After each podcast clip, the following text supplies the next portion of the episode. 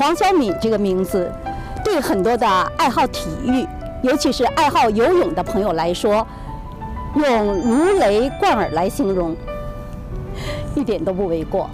她曾经叱咤世界的泳坛，为中国女子游泳书写过光辉的一页，是赫赫有名的泳坛明星。那一年，黄晓敏她十八岁，花季的年龄，又有着如花的容颜。她被誉为中国游泳界的五朵金花之一。今天，我们一起来听一听黄晓敏的故事。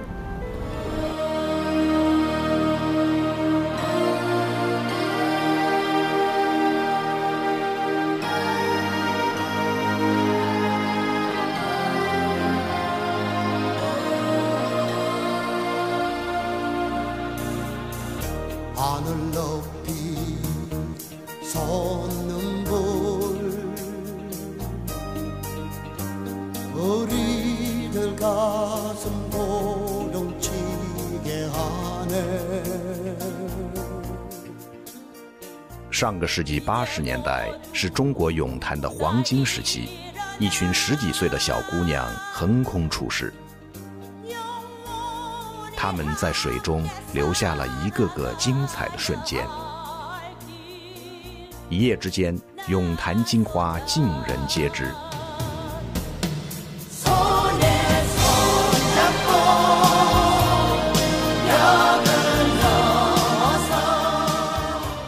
最早占雷土方的，就是来自鹤城的东北姑娘王小敏。一九八六年，在汉城亚运会上，她夺得了女子一百米蛙泳金牌，一举成为亚洲女子蛙泳第一人。此后，在汉城奥运会上，她又为中国队夺取了一枚银牌，实现了中国队在奥运游泳项目中奖牌零的突破。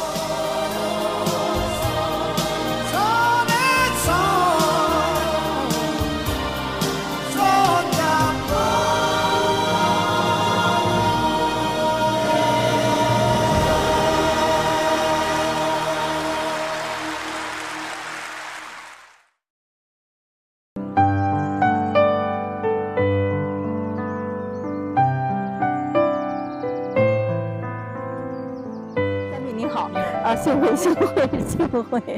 对啊，我们好久不见了，在十年前，是十年前还是七八年前，我们曾经有见过。有时间真对对对，那个时候呢，我就想采访你，可是今天才有这个机会聊此心愿。是。小敏，在中国的一个泳坛上，您曾经画过啊，可以说是浓墨重彩的一笔，获了这么多的奖项和这个荣耀。那么，在这个掌声和鲜花、金牌的这个背后啊。不知包含了多少这个刻苦的努力和巨大的付出。那么，在今天这个时间里，我想是不是向我们和观众朋友透露一下您这个背后的这些故事呢？哎，好的。嗯，其实作为一个运动员，就是说，在我十岁的时候呢，就是一次偶然的机会呢，就是被游泳教练呢选上了。而且呢，当时选上我的原因，就是因为我的身材可能比较高大，而且呢，就是说，呃，比较健，就是比较体壮，哎，健。对对对。在这种情况下呢，我们那个就是那个黑龙江省齐尔市的就是市体校呢，这个教练，因为我们那次呢，可能就是说，招收了二百个学生，那我被入选了，我是其中的一个。嗯嗯。然后就在这种情况下呢，就开始了游泳的这个这一行业。嗯。但是进入游泳这个行业以后呢，我没想到在我人生的。这段日子里呢，有了天翻地覆的这个变化。嗯嗯，就是说，就是获得了那么多的荣耀和那么多的金牌，还有参加国内外系列的一系列的那个比赛的那个奖牌。奖牌好像十多枚是吧？对对对对对。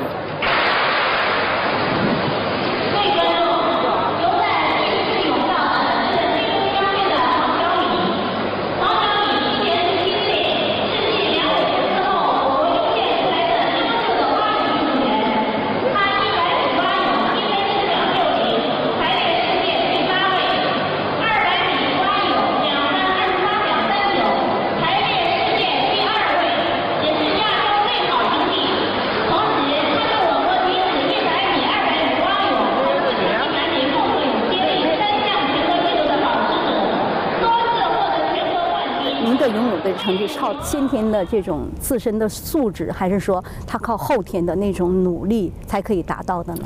其实我觉得有一半的一半了，嗯就是也有先天的这种天赋，然后加上后天的努力。那作为一个运动员来说，就是说，嗯，像我们拿到奥运会奖牌的，就是说，不是说你靠一般的努力、一般的训练能拿到这种奖牌的。我想肯定有上天的一点恩赐吧。嗯哎嗯，再加上你在这几年，就是说从小啊到你知道能拿到奥运会那个过程中的这个努力，不断的努力，嗯嗯。哎，所以有了那样的成绩，得到那样的成绩，其实我也自己也很惊讶的。拿到这个奖项，听说当时的五朵金花啊，这个是受到像英雄般的款待，对对。照片随处可见，对。而且走到大街上也会被围观，不乏很多的这个追求者，对对是吧？是是是，第一次出征去比赛是参加啊亚运会啊，亚运会夺得了金牌。对对对。那么紧接下来就是啊，奥运会，奥运会，又夺得了这个亚军哈。对 不鸣则已，一鸣惊人。啊，呃其实嗯一九八六年亚运会的时候，那是我第一次呢，就是参加比较大型的比赛。嗯嗯，在那之前呢，就是在国内呢，就是说一直在国内的全国比赛上拿到冠军啊什么的。嗯嗯嗯但是在就是说出了国门以后呢是没有的。其实在这之前呢，一九八二年亚运会的时候，我们中国游泳界是拿了三块的金牌。当时日本人是非常瞧不起我们的，哦，因为。呃，日本这个民族呢，就是说你赢了他呢，他会非常的尊敬你，嗯是这样一个民族。那么，在一九八六年亚运会上，我们中国游泳界在他预想的金牌里边，我们抢走了大概有七块，哦，抢回来有七块对的金牌。对对对，那么我的那个奖牌呢是其中的一个。嗯嗯嗯嗯，我记得当时记得很清楚，因为我跟那个队，就是那个日本那个选手比赛的时候，他是一九八四年奥洛杉矶奥运会的第四名。嗯那么一百米蛙泳我赢他以后，在我的角度呢，就好像他很伤心的哭了。嗯，因为他输给了我，因为我当时可以说是个无名的，哎，一个一个选手，嗯嗯嗯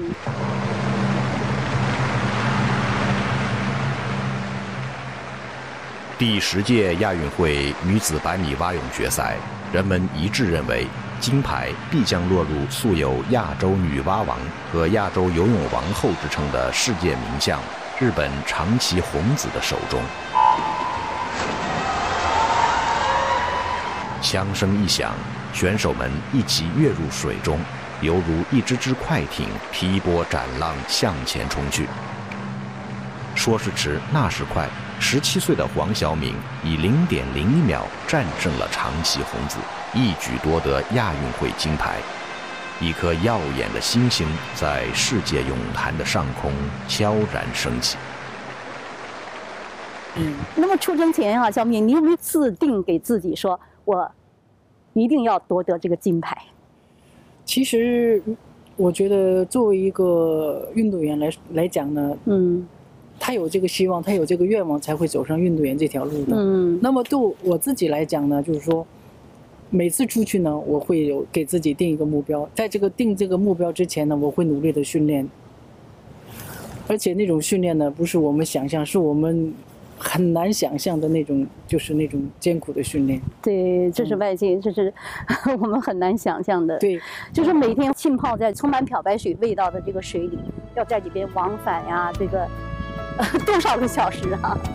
嗯这么跟您说吧，嗯我们一般早上要大概训练三个小时，那么嗯三个小时大概在一天，就是三个小时的过程中，我们要有八千米或者是九千米。啊那么我们中午回来吃饭要休息一会儿，嗯下午还要进行三个小时的训练，嗯或者是四个小时的训练，还不加上我们就是路上的体育体力的训练，嗯这个都跑出来了。就是我们一般泡在水里的时间大概有六个小时，嗯嗯嗯嗯嗯所以呢，有的运动员就开玩笑说我们已经绕着地球游好几圈了，已经。嗯嗯，你喜欢那样的生活吗？从一九八六年亚运会我拿了金牌以后呢，就是说，我觉得我拿到能拿到亚运会的金牌，那么我在未来两年以后的奥运会的奖，嗯就是那个比赛上，我觉得我也能拿到奖牌，嗯而且我把目标定在了那儿，嗯嗯嗯，所以我就想，我通过我自己的努力，我想嗯我能拿到奥运会的奖牌。啊，抱着这样的一种信念，对，那你觉得这个金牌对你意味着什么？嗯，自己本身呢也有那个，就是我想要拿金牌这个愿望。嗯，那么外界呢，有一些什么新闻界啊，他说要为国争光啊，嗯或者是啊，您谈到这个问题说为国争光，我想起来，我，记得当时好像有那个呃，中国的那个体委发表这样的文件哈，说要运动员要为国争光啊，为国争光。那您就是说您您去参加比赛，您您您您这个心里是怎么？我我要夺得金牌，您是抱着这样的信念是为国争光还是什么呢？嗯、其实我觉得，作为我个人来说，我觉得为国争光不是想在我的前面，我是不是嗯把它想在前面？嗯因为什么？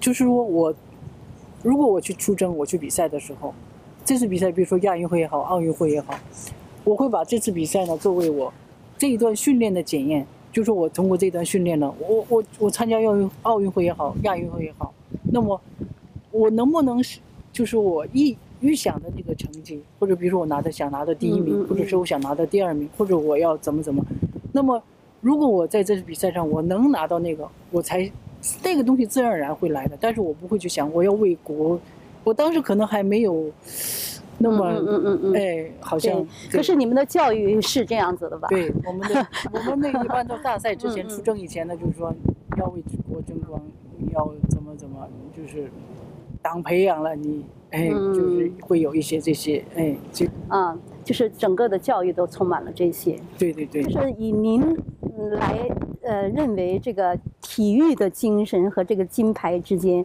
他们是什么样的一种关系呢？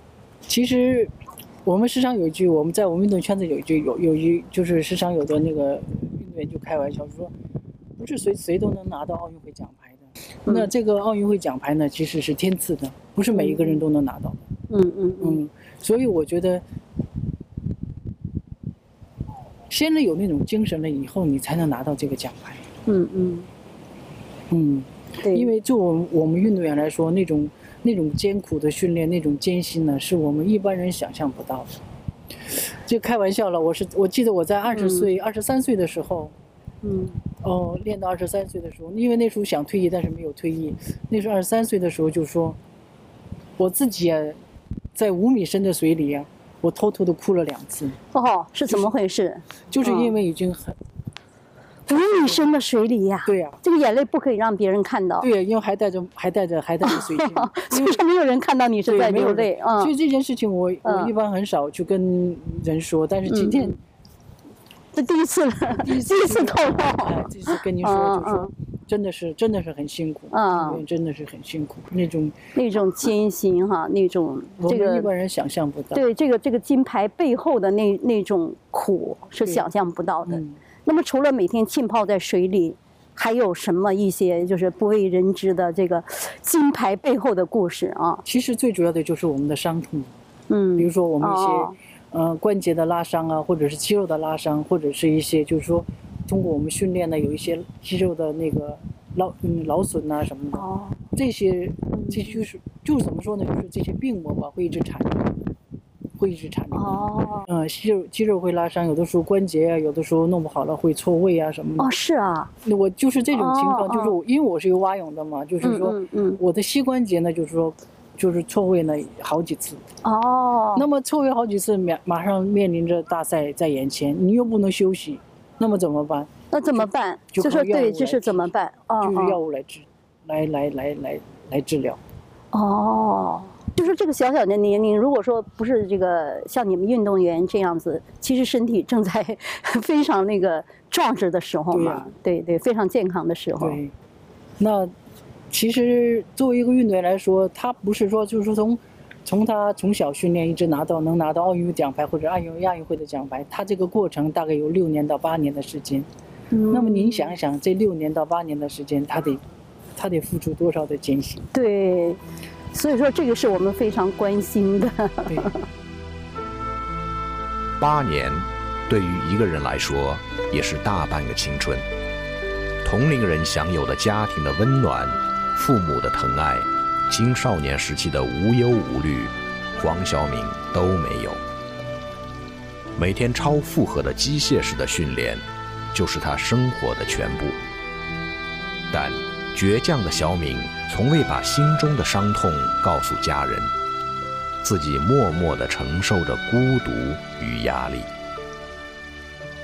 那这样子就是说，父母一定会非常的心痛吧？这些事情有有有没有跟你的父母去讲？不可能跟妈妈讲、爸爸讲了，因为他们本来就离开他们很远，嗯他们就很很担心的。那么，如果说把这些事情告诉他们，他们会更加担心。我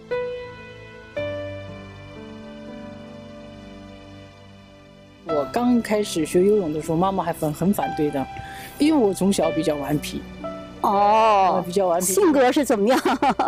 像男孩子吗？对，妈妈说你一分钟看不好你都不行，就是。哦，嗯那么，在那次上体育课的时候，就像我前面跟您讲，就是我体育课的时候，那教练选中了我，回家跟妈妈说：“我说妈妈，我今天我要选以后去游泳。”妈妈非常非常的烦恼。妈妈说：“你不能去，因为她知道我的性格，她担心我。没有人这样子在像在妈妈身边的那样去关心照顾嘛，对吧？她那个，如果嗯说我进了游泳池以后呢，他知道游泳池有水嘛，那你要淹着了怎么办？嗯嗯嗯嗯或者是他想你要淹死了怎么办？嗯所以他不同意我去。但是那时候外婆呢在家里，外婆说：“既然已经放寒假了，你就让他去练一练嘛，锻炼锻炼嘛。”嗯嗯嗯嗯，在这种这样的情况下，我才开始走上了游泳这条。对对对，就是没想到这样的，没想到，一举成名，没想到得了一个金牌。啊，对对，这样出名之后，妈妈妈妈就放心了。嗯妈妈那时候当然是很高兴了。在您这段期间游泳这段期间，有没有说除了这个磕磕碰碰的哈，这个肌肉拉伤，有没有什么就是危险遇到过危险这样的事情？像我们游泳这个项目没有什么特别危险的，嗯因为它没有那个创击的这个这个运动，嗯所以一般都是肌肉拉伤啊，或者是肌肉劳损啊，或者是一些关节的那个、嗯就是嗯、呃弄不好。没有说呛水呀、溺水了哈，这个都还都不会嗯因为妈妈在这段时间里面从来没有关心过说要去看看我游泳啊，或者是要去送我去游泳场啊，就没有。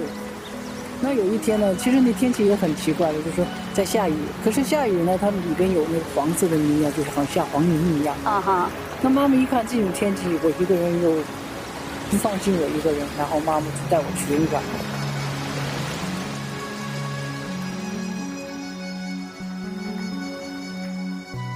但妈妈又很好奇，就想看看你游泳游的怎么样，就趴在门缝里看我有学游泳，偷偷的哎看，看我看我。但是嗯因为我当时游了一年嘛，可是在我跟我一起训练的有嗯，有一共加上我有八个孩子，除了我一个以外，那些孩子已经游了三年。了。哦，那我游的你是最小的，对，我是最小的。哦我游的速度呢，跟他们一样，就是因为我们游泳有一个叫滚翻的，就是嗯。从这边要滚过来你才能游，因为是二十五米池，滚过来以后你才能就是出边。然后呢，我不会那个，因为没有学过嘛。嗯就在那个过程中，我能被那个他们有三年的孩子能落一遍，然后到边的时候，我还是跟他们聊的一样快。妈妈一看惊讶了，妈妈当时就说：“你想吃什么，我给你买。”妈妈给你买什么了呀？对，妈妈就给我买买什么好吃的啊？哎，那个蛋糕，哎，那个蛋糕嗯就嗯我们叫叫什么蛋糕，就蛋糕啊，东北的蛋糕哈。哎，然后妈妈就给我买了，买了以后，哎呦真的那一那一幕真是哇，忘不了。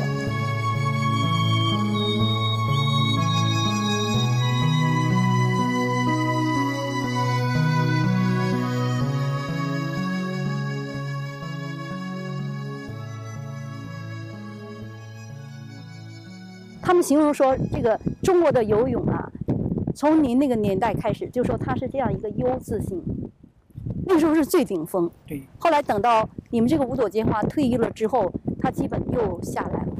对，那么现在这个 怎么样？中国这个游泳界是在什么样的位置上呢？现在的运动员呢，因为他有一些就是科学方法用的比较多一些，哎，科学方法除了我刻苦训练以外，我还用一些就是科学的方法，比如说像一些药物的呃使用啊什么啊这些东西那些东西。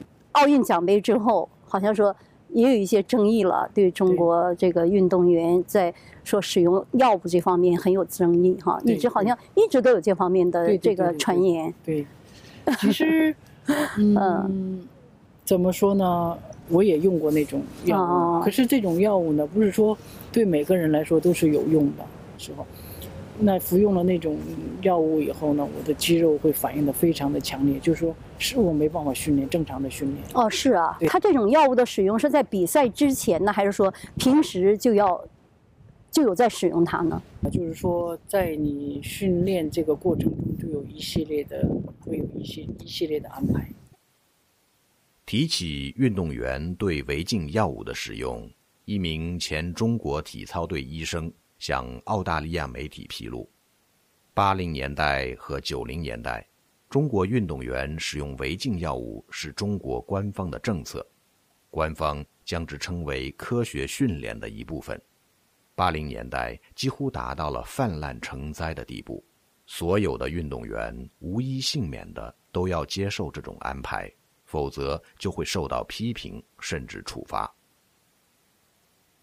你们这个五朵金花是相继退役了，对，对，那为什么说年纪都很轻啊？为什么没有这个继续留在这个泳坛呢？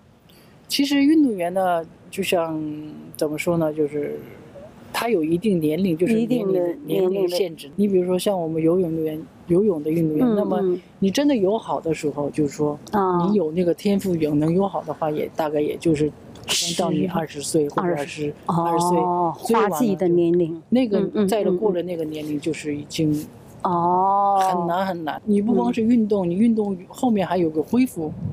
我恢复好了，我第二天才能训练。嗯，嗯可是年纪大了以后，他恢复的能力他就差了。嗯嗯嗯嗯嗯，除了这个原因呢？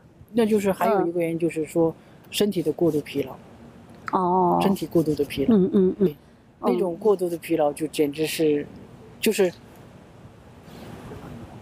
越积越多，就是说你每天都是靠那种大运动量，每天嗯大概有一万五千米或者是一万八千米的运动量，你经过十几年的训练，那么你想想这个人会是什么？嗯就是在医学上，在在医学上都没办法治疗我的病，是什么？有没有就是一个心心心脏病？嗯然后还有腰椎盘腰椎腰椎盘突出，哦？这种就是说这种腰疼。为什么？会会腰腰会有毛病呢？因为我是可能是游蛙泳的吧，哦因为我们游蛙泳的时候会有的时候会这个腰的动作会用的比对。对对对，体育锻炼是锻炼身体嘛，身体健康都有这样一句话。所以说呢，刚才黄晓敏她在讲说，这个 有点生不如死哈，就是有点过分？是我我真是这样。啊，可能真是这样。黄晓敏在国际泳坛上劈波斩浪，为国家赢得了一个又一个的荣誉。然而，小敏为此也付出了巨大的代价。多年超强度的训练使她积累了一身的伤病。更可怕的是，查不出原因的心脏疾病，使她年纪轻轻就面临瘫痪的危险。而现代医学却无能为力。在接下来的人生岁月里，一件又一件的大事接踵而来，使他原本戏剧性的人生历程，又增加了几分传奇色彩。